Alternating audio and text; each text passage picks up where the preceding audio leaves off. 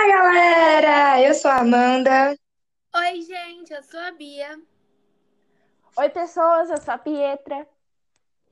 E esse é o nosso Bio Podcast.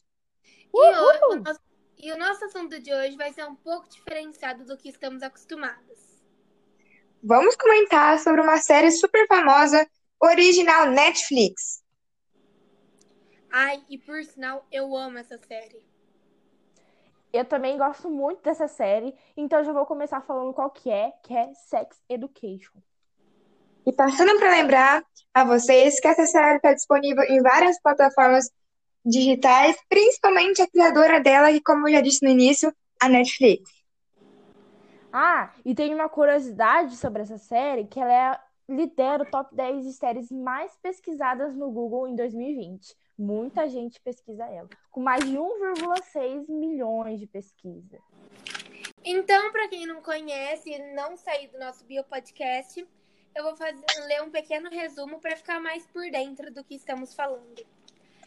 A, a série Sex Education é uma série de comédia barra drama britânica lançada pela Netflix e criada por Larry Nunn.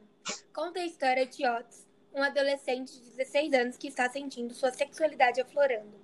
Sua mãe é uma terapeuta sexual e durante toda sua vida, Otis acabou ouvindo as sessões de terapia. Apesar de ter vivido em um lar muito liberal e entender muito bem sobre sexualidade, Otis anda, ainda se sente muito constrangido quanto o assunto é sua sexualidade. Esse constrangimento se torna ainda mais quando todos os seus amigos estão se descobrindo também.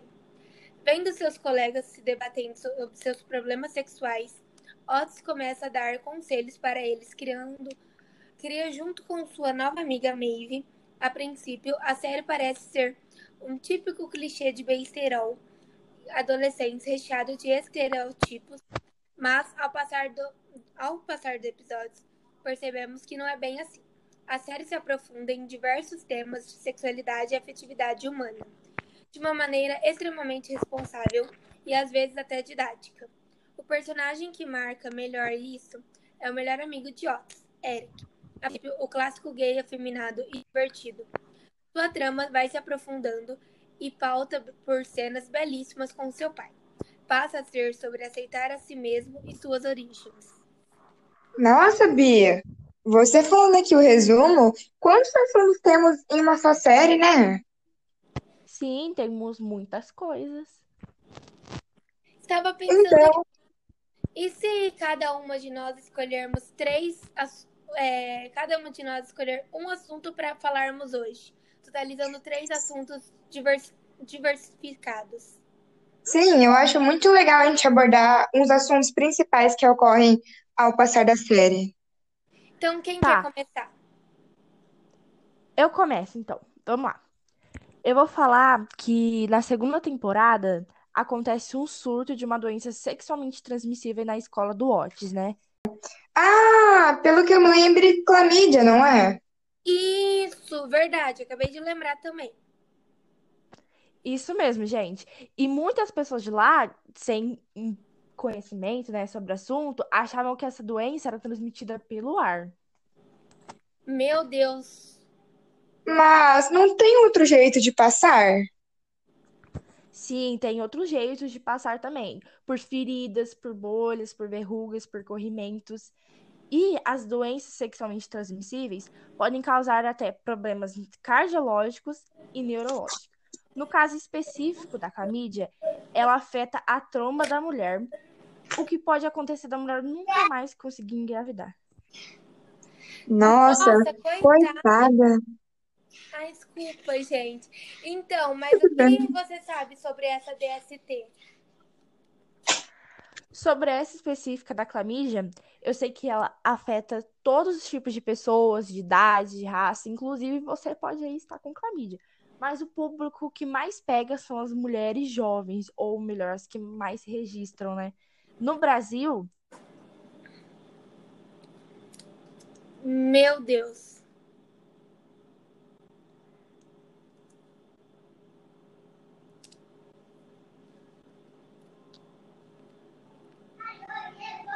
Pietra. Para mim ficou mudo.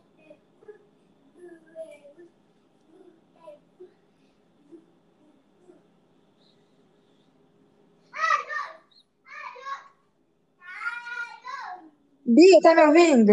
Você, eu tô. Uai, ela fica muda também.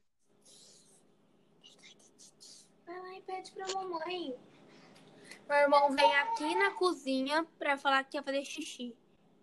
Ah, não. Ele, ele veio aqui, não sei se deu pra vocês escutar ele. Bia, eu quero fazer titis. Oi! Calma aí que é pra mim levar ele no banheiro, amiga. Eu vou finalizar aqui e deixar o áudio salvo. Qualquer coisa a gente continua disso pra frente. Ok. No Brasil, gente, são registrados mais de 150 mil casos por ano. Meu Deus, é muita coisa, né? Pois é, Bia. E já falamos sobre as mulheres jovens terem, assim, mais risco de pegar clamídia. Eu vou começar a falar sobre os prazeres femininos, que tal? Super apoio. Ah, eu também apoio. Aí depois eu falo sobre os transtorno, tra- o transtorno de ansiedade, que é um pouco mais fora do assunto. Beleza, então, beleza. Ok, então, já que vocês permitem. E agora eu vou comentar sobre um assunto muito bem retratado na série. De verdade, gente. Que infelizmente ainda na nossa sociedade ele é considerado como um tabu. Como havia dito antes, galera, o assunto que eu escolhi, que eu escolhi hoje para comentar aqui com vocês é sobre prazeres femininos, a sexualidade feminina, melhor. Então é sobre sexualidade feminina. Entender a própria sexualidade durante a adolescência pode ser mais complicado, complicado do que imaginamos. Não é mesmo, gente? É. É, sim. Saber o que quer exatamente, outra dúvida se algo é normal ou não, é muito comum, principalmente para nós mulheres, pois já nascemos, né, com um estereótipo desse mundo, não é verdade? Aham. Uhum. Então, na série, a mãe de Otis, o protagonista, é uma sexóloga, como a Bia falou antes. E por conta desse motivo, gente, nos deparamos com várias cenas de sessões de terapia sexuais com mulheres adultas e adolescentes, redescobrindo a sua sexualidade. Além disso, gente, durante a série, podemos deparar também com a insatisfação de uma personagem chamada Amy. E ela é muito importante, pessoal, muito mesmo.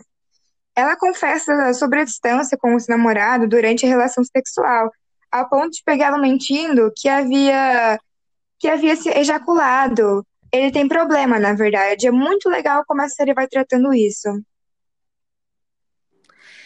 Que ponto essa personagem chegou? Já não basta sentir o prazer durante a relação e, e ainda. Vixe. E ainda com a cena que o garoto fingir ter ejaculado. Acho que falei certo. É, é triste, né, pros dois lados, porque eles já não estavam satisfeitos em fingir também, deve ser muito ruim.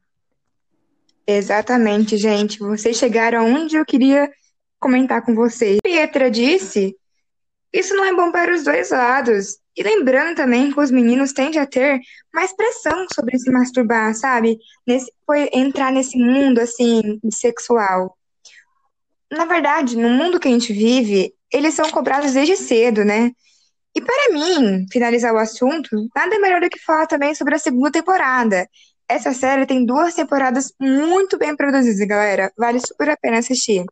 Que é quando o Otis tenta Sim, vale ir mais a fundo com a sua namorada, sabe? A Ola. E descobre que não sabe tocá-la apropriadamente. E o bom disso, pessoal, é que ele decide então. O bom disso, gente, é que ele então decide procurar ajuda com uma amiga lésbica. E que aconselha ele a falar com sua namorada sobre o que ela gosta, o que ela curte, entendeu? Dando a impressão de mais liberdade à mulher. Que coisa mais linda de se ver. Não é verdade, gente? Sim, muito lindo, né? Meio difícil no mundo de hoje em dia. Então, isso é muito melhor até pra mulher. Sim, sim, passa uma impressão de confiança a mais. Então, já que a Amanda finalizou a parte dela, vou começar a falar sobre o último tema: transtorno de ansiedade. Pode ser? Pode. Claro. Pode, né? Então, é, eu comecei primeiro procurando no Google. Então, logo que procuramos no Google sobre o assunto, aparece o significado de ansiedade. Aparece coisas do tipo preocupação intensa, medo de situações cotidianas, além de sintomas corporais como fraqueza, car cardíaca elevada, respiração rápida, etc, etc. Nossa, Meu Então. Deus! Então, a ansiedade pode ser considerada normal. Ela só passa a ser considerada uma doença quando sentimentos se tornam excessivos e interferem na vida cotidiana. Transtorno de ansiedade é um assunto tão presente que, no que o Brasil é o país com o maior número de pessoas ansiosas. Cerca de 9,3% da população, segundo o OMS, segundo a OM- OMS. E não para por aí. Novos dados mostram que 86% dos brasileiros sofrem com algum transtorno mental. Meu Deus, gente, são muita gente, né? Pelo amor.